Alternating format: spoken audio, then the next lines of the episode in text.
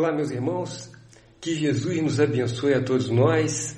Testemunhos de fé é o nosso tema, com uma especial homenagem a São Maurício e a sua legião. Fé, já nos disse Jesus, remove montanhas.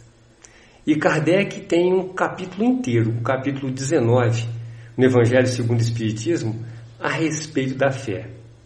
Joana de Ângeles, ela, no livro Jesus e o Evangelho, já nos traz alguma coisa a respeito dessa questão de a fé remover montanhas. E eu vou fazer a leitura desse pequeno trecho.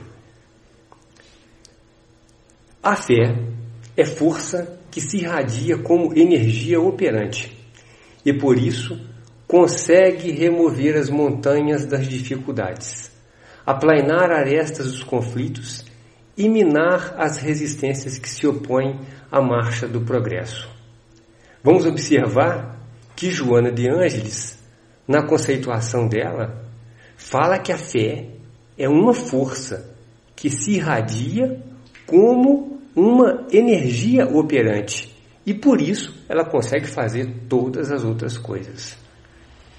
Quem puder assistir a um filme novo chamado Entrevista com Deus, onde um repórter ele faz três entrevistas com um homem que se diz ser Deus.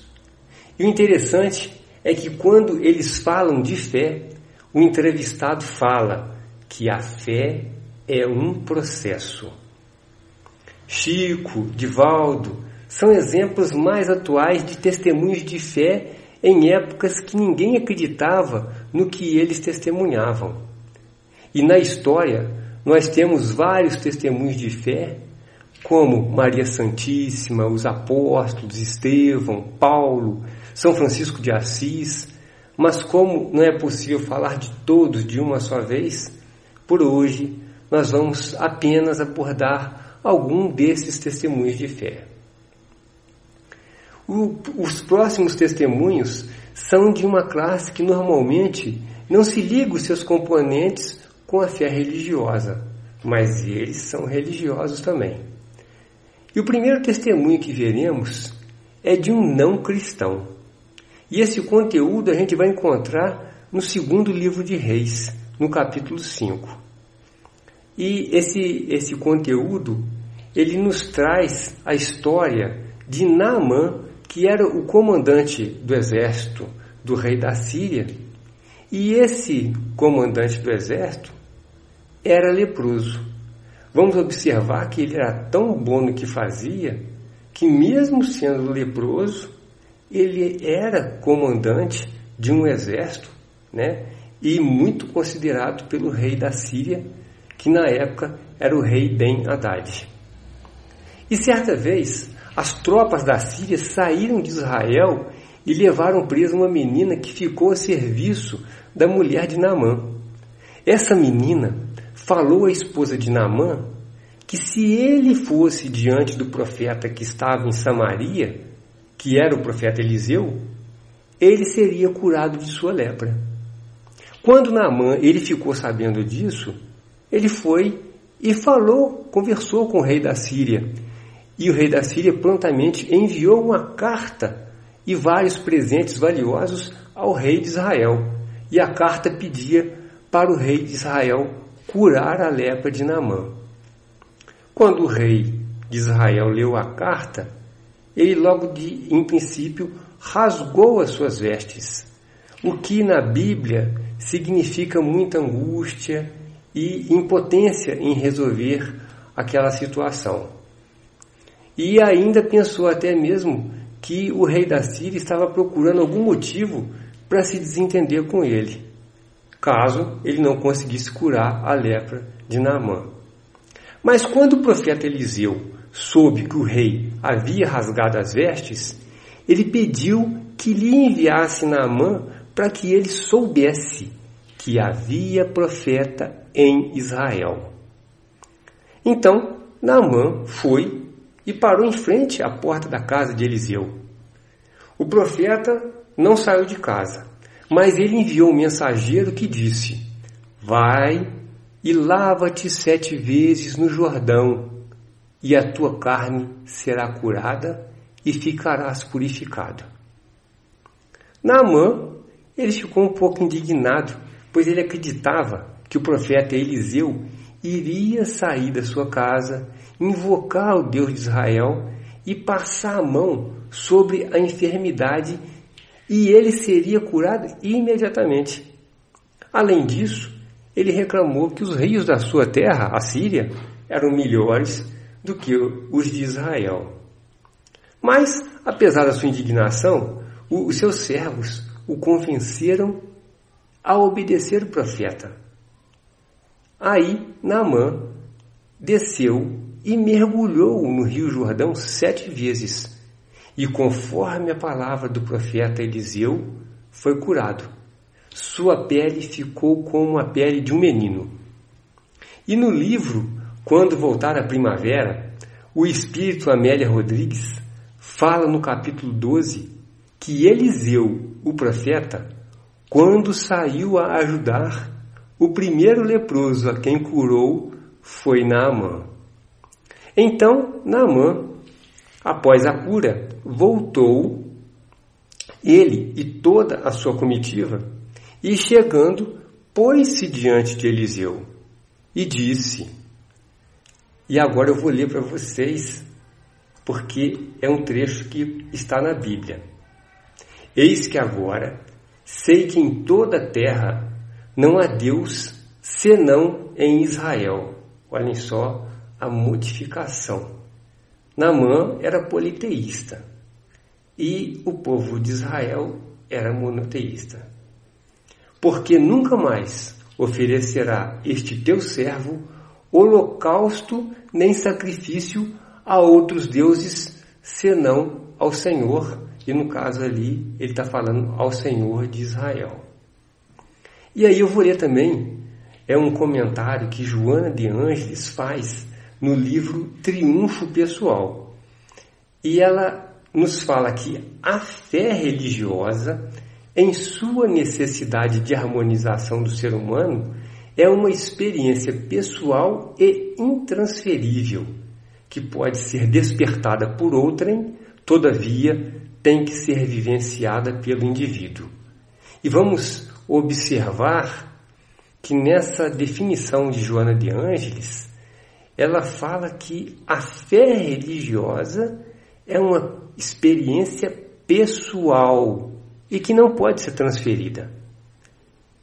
E ela pode ser despertada por outrem, conforme aconteceu no caso com o profeta Eliseu e Naamã.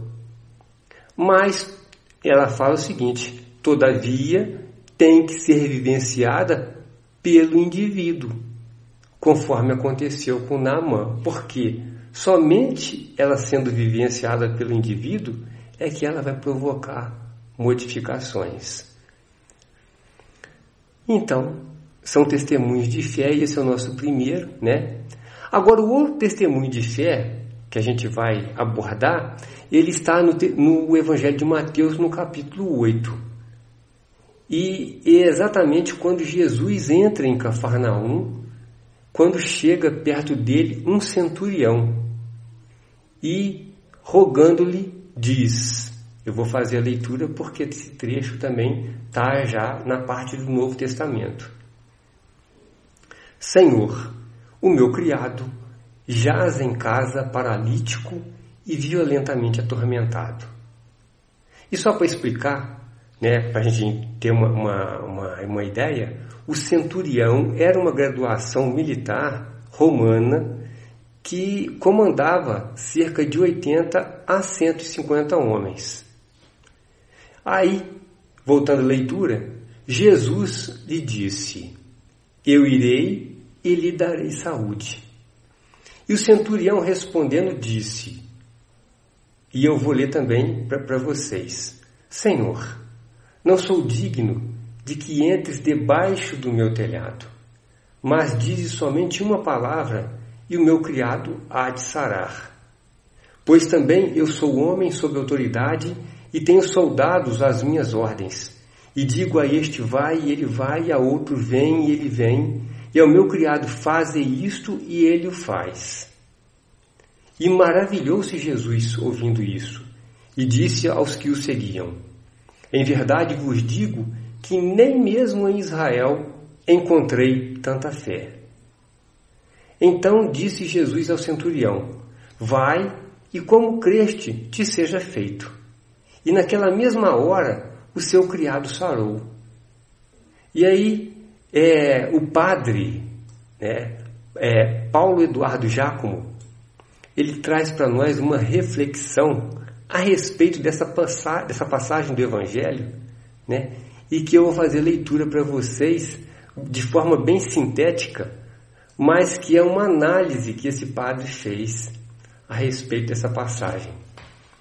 O centurião ultrapassa os próprios hebreus. Ele aceita a plenitude do dom de Deus revelado em Jesus Cristo, coisa que os próprios hebreus não criam.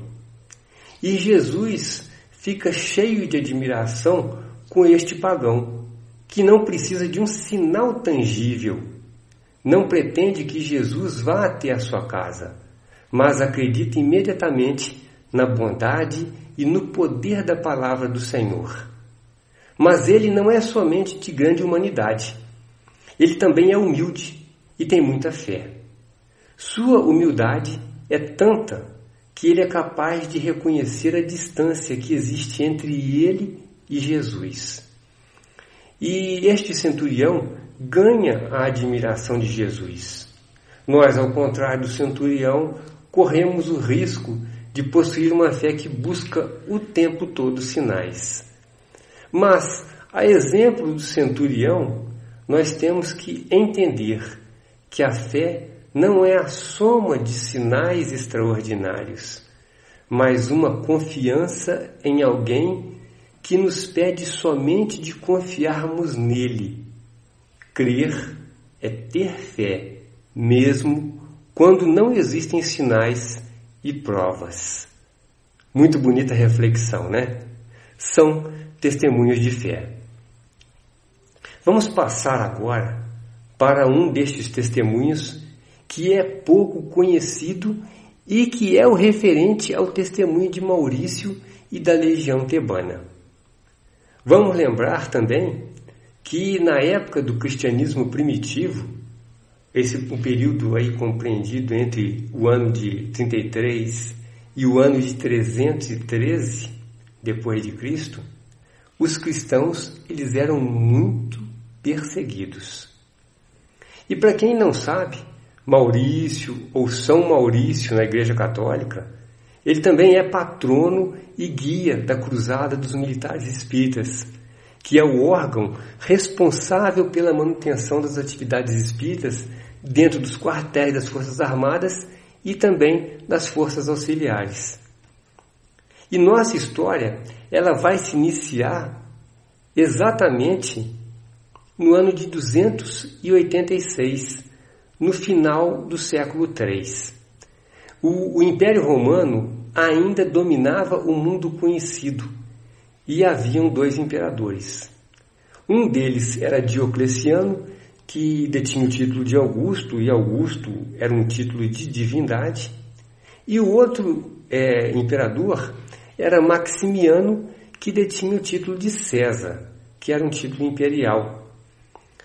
Apesar de serem dois imperadores, né, o Augusto era maior do que o César. Diocleciano era uma inteligência política e Maximiano era a força militar, era o guerreiro.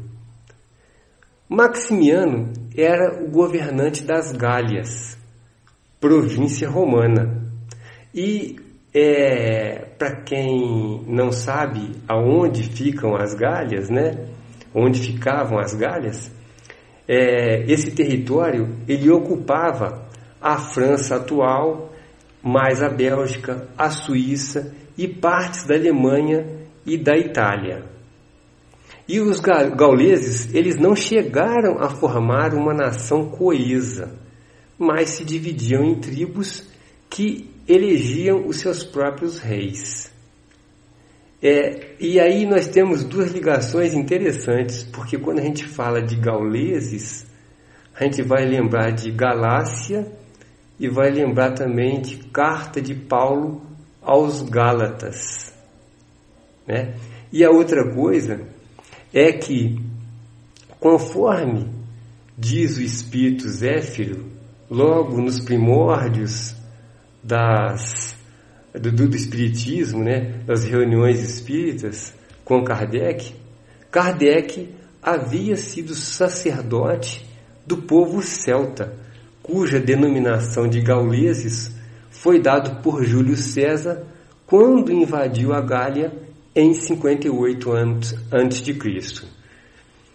E esse Maximiano, no ano de 286, comandando um exército romano, ele transpôs os Alpes e concentrou-se na região chamada Baixo Valais, na atual Suíça, com a missão de sufocar uma rebelião dos gauleses bagaúdas.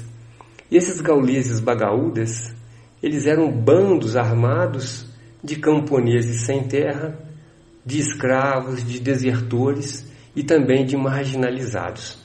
E era um, um povo muito fácil de ser dominado pelo exército romano, que era muito organizado. Né? Então a gente falou do contexto geral. Agora a gente vai falar mais de um contexto particular.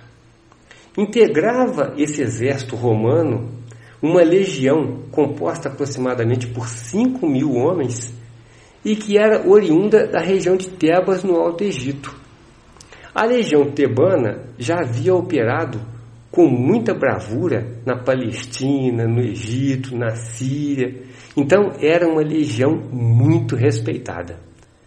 O cristianismo ele prosperava nessa população tebana, fazendo surgir muitos eremitas e monges que militaram no cristianismo naqueles primeiros séculos.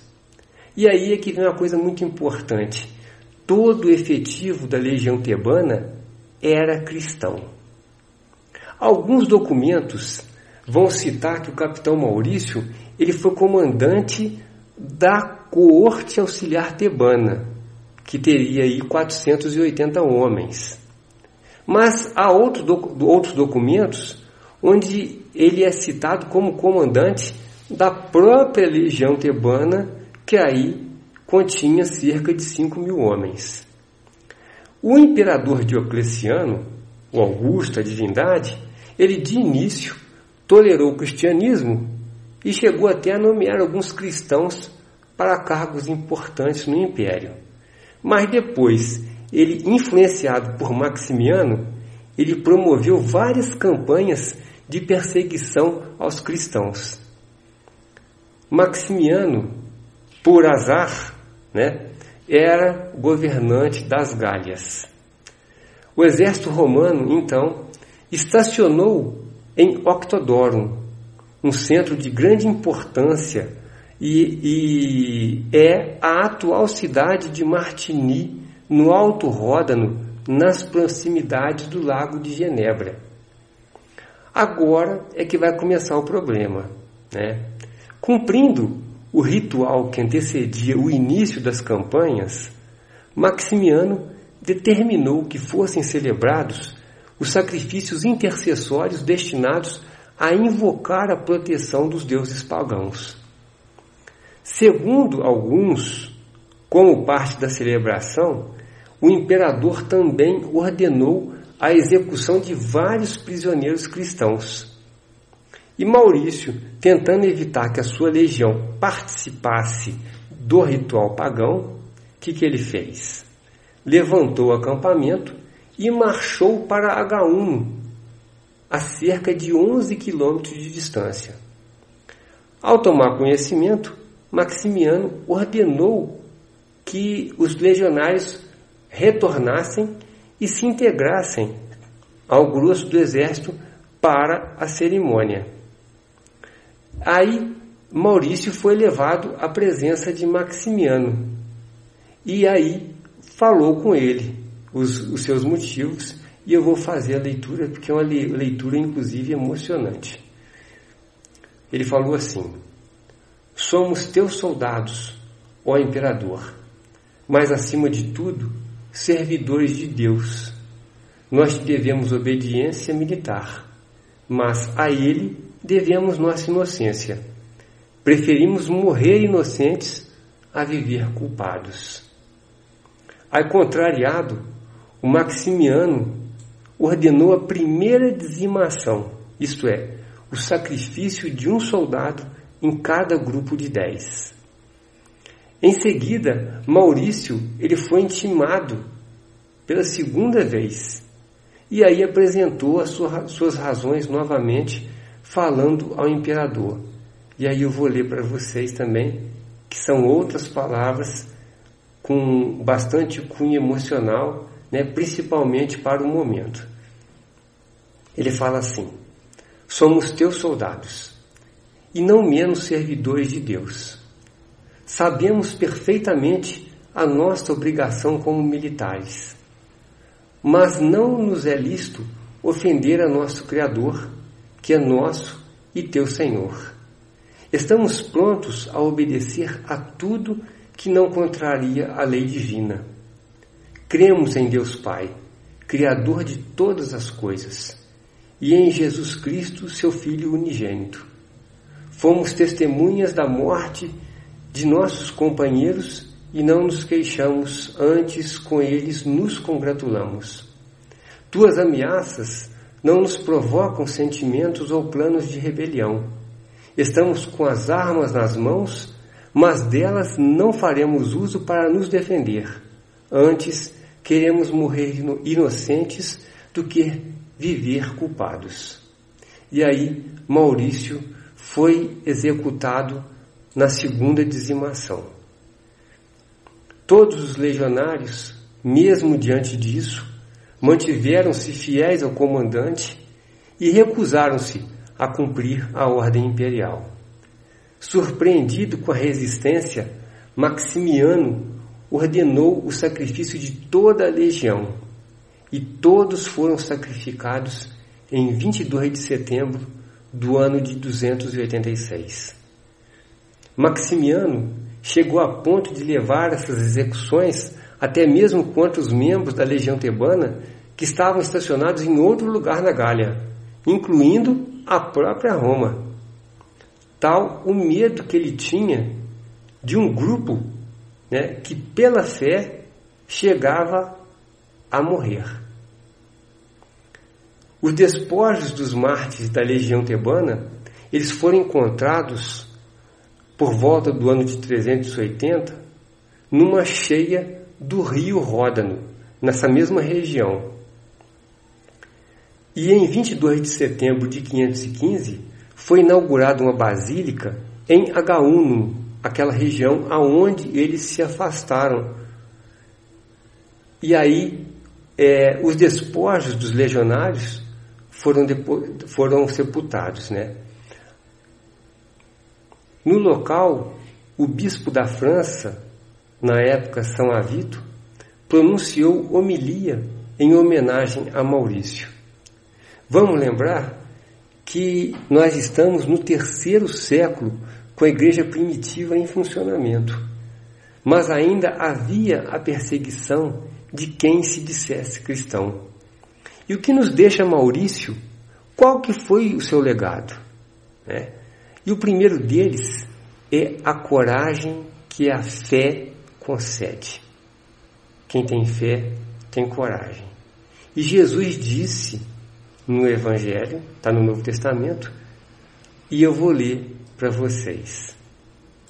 Aquele que me confessar e me reconhecer diante dos homens, eu também o reconhecerei e confessarei diante de meu Pai que está nos céus. E aquele que me renegar diante dos homens, também eu o renegarei diante de meu Pai que está nos céus. Quem quiser conferir, vai encontrar essas palavras em São Mateus, no capítulo 10, no versículo 32. E Maurício ainda nos deixa uma outra coisa, que é o exemplo da fé. E a respeito desse exemplo da fé, é, José, espírito protetor, no ano de 1862, ele passa para Kardec. Né? E essa passagem, inclusive, está no capítulo 19, no item 11, lá do Evangelho segundo o Espiritismo. E José fala o seguinte: a fé sincera é empolgante e contagiosa aos que não na tinham, ou mesmo não desejariam tê-la. Olha só que bonito, porque ele fala que a fé sincera é empolgante e acaba por contagiar aqueles que não têm fé ou mesmo aqueles que não desejariam ter fé. Aí ele fala mais o seguinte, que eu vou ler para vocês. Pregai pelo exemplo da vossa fé para incutirdes nos homens. Pregai pelo exemplo das vossas obras para lhes demonstrardes um merecimento da fé. E com relação a isso, né, eu queria só é, fazer uma observação sobre é, esse momento que ocorreu com essa tropa que participava né, do exército romano. O, no filme Gladiador, o general Máximos, que foi interpretado pelo ator Russell Crowe, ele motivando o seu exército pouco antes da batalha, isso logo no início do filme, ele diz uma frase importante. Fala o seguinte: O que fazemos em vida ecoa pela eternidade. Será que o feito de São Maurício e de sua legião ecoou pela eternidade? Então é o seguinte: o eco de Octodorum, que é a atual cidade de Martigny, é um referencial de conduta que mostra o poder da fé, a autoridade da convicção que eles tinham e a força que advém do sacrifício que eles fizeram. E aí, por causa disso, né, é, aconteceram várias consequências. Mais tarde, Diocleciano obriga Maximiano a renunciar e que ele, e ele acaba por enforcar-se em 310. O filho de Maximiano, Maxêncio, ele é derrotado e morto em 312, abrindo espaço para a coroação de Constantino. Constantino vai ter uma importância muito grande para os cristãos. Em 313, 26 anos depois do sacrifício da legião tebana, o imperador Constantino ele libera o cristianismo. E aí, quem professava o cristianismo deixou de ser perseguido. Mais à frente, o imperador Teodósio, no ano de 380, ele tornou o cristianismo religião oficial. Em 476, cai o último imperador romano, inicia-se a Idade Média, né? E por que, que a gente está falando de todos esses detalhes? A questão 788 do Livro dos Espíritos, ela nos explica o destino de impérios como o Império Romano que a gente acabou de, de citar e de tantos outros, né? Qual é o destino desses impérios? E a pergunta de Kardec é a seguinte para os espíritos. Eu vou fazer leitura aqui. Os povos são individualidades coletivas que, como os indivíduos, passam pela infância pela idade da madureza e pela decrepitude. Esta verdade, que a história comprova, não será de molde a fazer supor que os povos mais adiantados deste século terão seu declínio e sua extinção como os da antiguidade? Aí Kardec recebe a seguinte resposta dos espíritos: Para os povos, como para os indivíduos, há a vida da alma. Os povos cuja grandeza unicamente assenta-se na força e na extensão territorial nascem, crescem e morrem, porque a sua força se exaure como a de um homem, e aquelas cujas leis egoísticas obstam ao progresso morrem. Mas os que se harmonizam com as leis do Criador viverão e servirão de farol para os outros povos. Muito bonito, né? Uma resposta maravilhosa. E foi o que aconteceu com o Império Romano. Né? Quem se lembra de Diocleciano, de Maximiano e dos outros que nós estamos aqui agora como autoridades? Ninguém, né? Mas São Maurício já teve um outro destino. São Maurício é um dos santos mais populares da Europa Ocidental.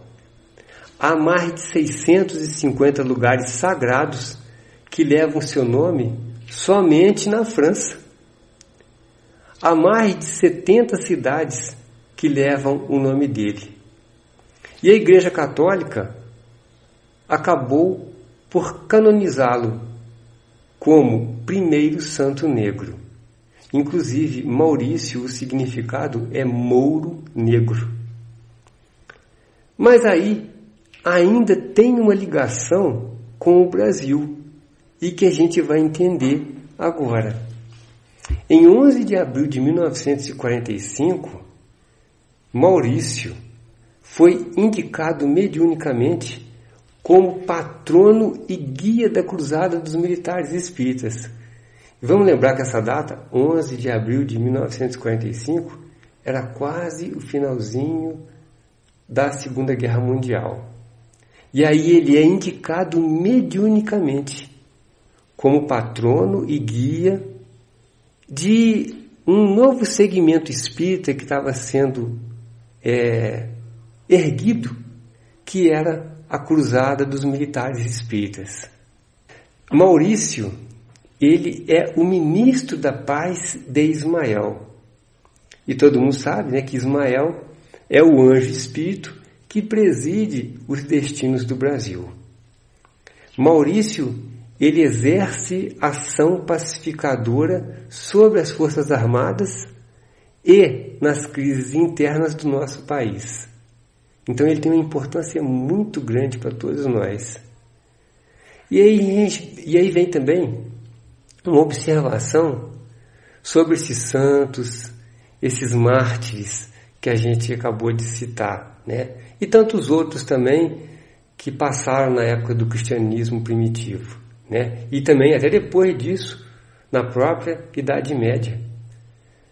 Então, esses santos e esses mártires, eles possuem essa característica de defender os seus princípios até o sacrifício da própria vida.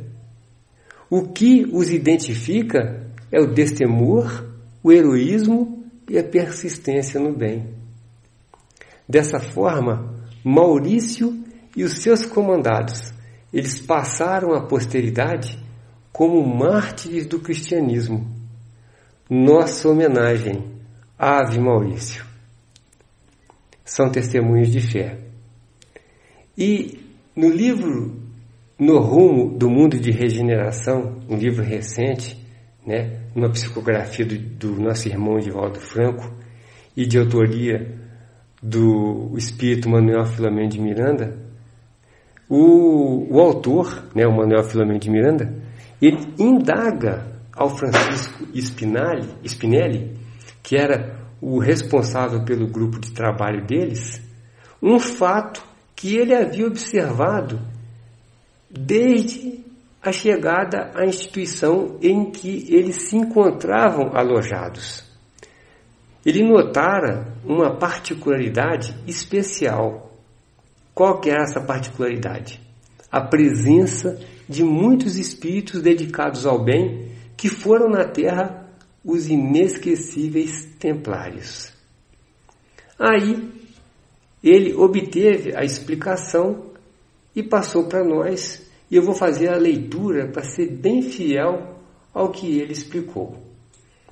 Por volta de 1119, um grupo de seis cavaleiros sob as bênçãos do governador de Jerusalém, reuniram-se para trabalhar em favor das pessoas sofredoras e para protegerem a cidade, na condição de humildade e de pobreza. Posteriormente, por volta de 1128, foi apresentada no Concílio de Troyes a Ordem dos Pobres Cavaleiros de Cristo e do Templo de Salomão. Envolveram-se em diversas batalhas e eram constituídos por cavaleiros europeus e monges com formação militar. Eles foram poderosos, o que despertou inveja em alguns países, que passaram a temê-los e a persegui-los, como ocorreu com Filipe IV da França, que os prendeu e mandou queimá-los em 1307. Por sua vez, o Papa Clemente V não ficou atrás não. Ele resolveu dissolver a ordem, acusando seus membros de perversões sexuais, feitiçaria e outras aberrações para a época, e aí eles foram queimados vivos e a ordem encerrada em 1312. Havia abusos do poder e da conduta, em razão da ignorância e da intolerância medieval. Mas alguns eram profundamente devotados à causa do Cristo e à libertação de Jerusalém. E agora, gente, vem uma parte muito importante para nós, tá? Que somos espíritas e que trabalhamos nas instituições espíritas. Então, Manuel Filomeno de Miranda, ele nos fala o seguinte: renasceram muitas vezes tentando restaurar a fé. E na atualidade, vemos muitos deles à frente de respeitáveis instituições de caridade iluminadas pelo Espiritismo e a verdadeira fé raciocinada. E outros deles permaneceram no mais além, vinculados aos seus cômpares que estão no mundo e, tor e tornam-se protetores desses abençoados núcleos de amor que atendem com coragem, abnegação e renúncia, tal como aquele em que eles se encontravam. Sociedade, aí ele ainda completa aqui. A sociedade na qual nos encontramos tem as suas raízes nas obras de São Francisco de Assis e de Hugo Penhens, um dos fundadores da Ordem dos Templários. Eis porque o apoio dos templários desencarnados é muito grande, cooperando sempre que se faz necessário em favor da divulgação e vivência do Evangelho de Jesus. Através da história, eles sempre estiveram auxiliando desde a erraticidade, auxiliando os trabalhadores do bem e investindo na dignificação da crença e no trabalho de libertação das paixões humanas. São testemunhos de fé. Mas se esses testemunhos de fé ainda não mexeram com o nosso coração, nós temos um aqui que com certeza é maravilhoso e que aconteceu com o nosso próprio Chico. E é um relato contado pela preletora Maíse Braga, em que ela conta que o espírito mais iluminado que o Chico Xavier havia visto foi um soldado romano que foi acusado pelas autoridades romanas de esconder Jesus quando Jesus desapareceu por alguns dias. Emmanuel contou para o Chico estes fatos e então ele teve a visão da história. O, o soldado ele foi levado e acusado pelos próprios companheiros. Ele, que era cristão, né, e com certeza todos sabiam disso, foi levado à frente da autoridade para julgamento. E, desassombrado como todo jovem de 18 anos, conforme fala Maíse Braga, quando ele foi perguntado onde estava Jesus, o soldado imediatamente respondeu: Queres encontrar Jesus? Ele está aqui no meu coração. E sem pensar duas vezes, a autoridade disse: Ah, é? Então arranque-lhe o coração. Ali mesmo os outros soldados pegaram uma faca e arrancaram o coração dele e ele cai morto. Quando Emmanuel contou a história para o Chico, de repente o Chico ficou cego dentro do quarto onde eles estavam. E ao ver porque ele estava cego, ele viu o jovem soldado no quarto dele.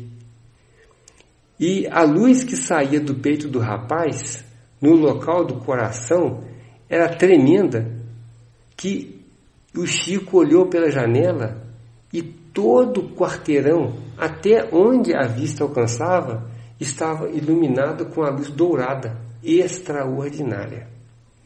O Chico dizia que foi o espírito mais iluminado que ele havia visto em toda a sua vida, porque ele havia tido o próprio coração arrancado, porque ali era a morada de Jesus.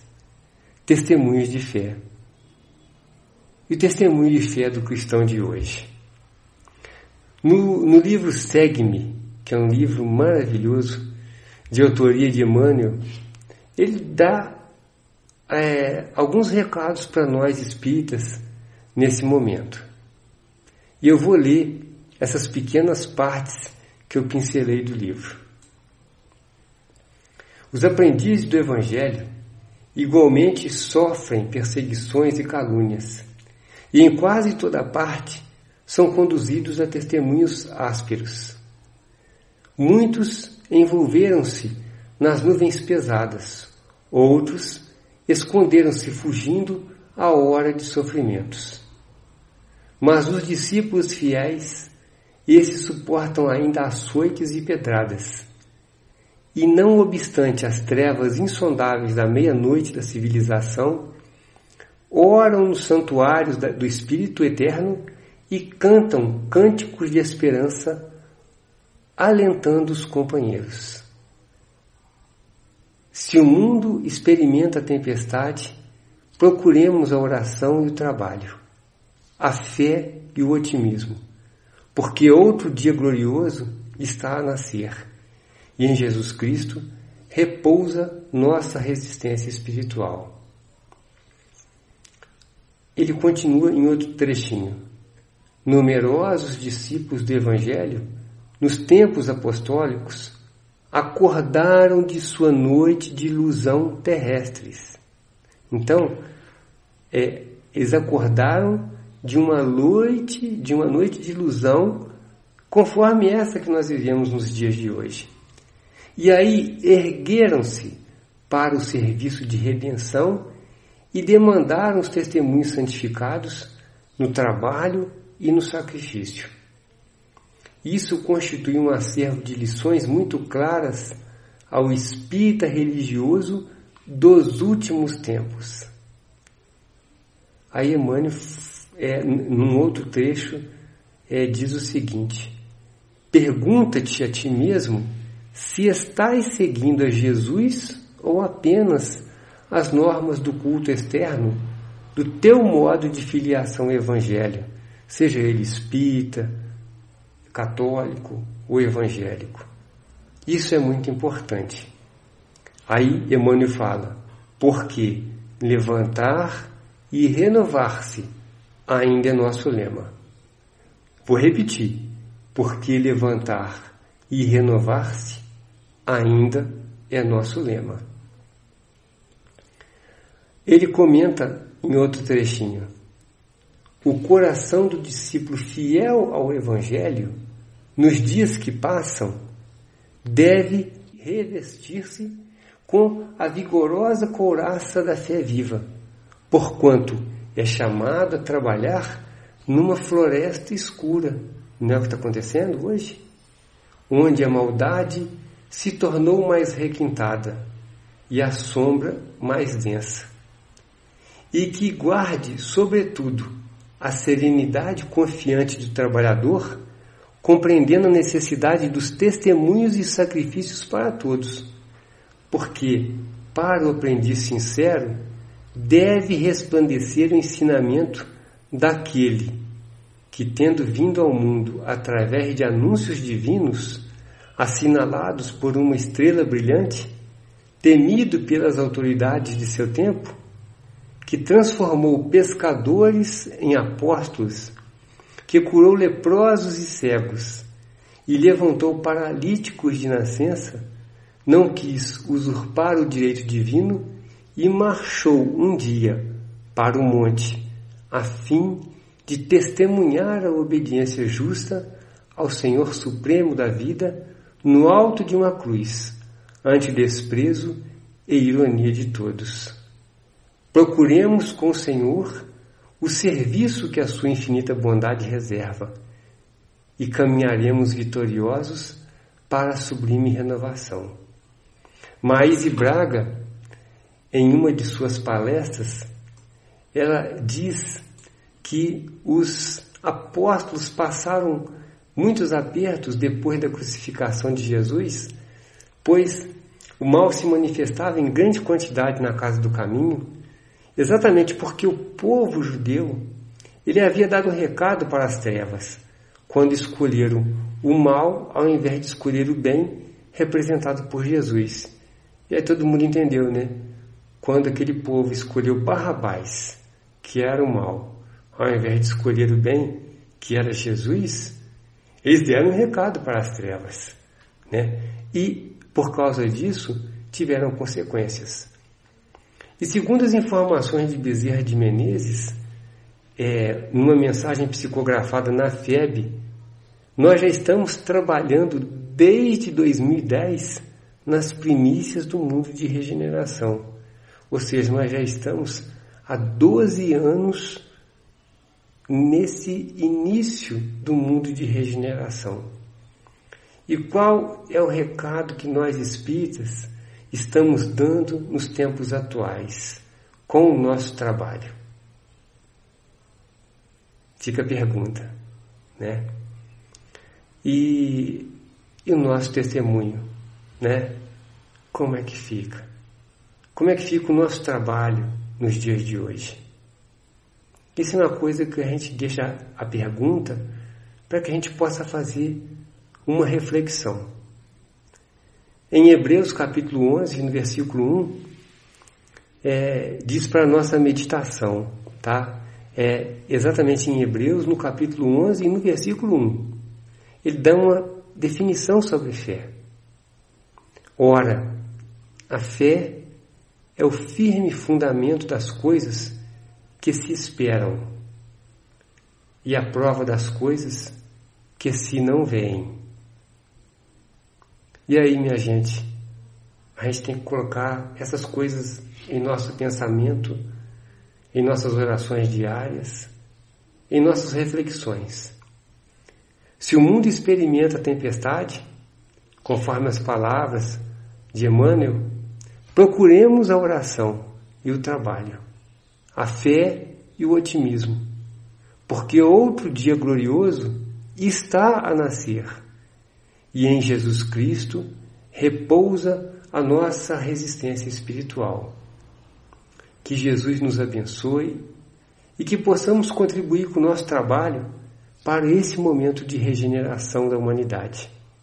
Muita paz, fiquem com Deus.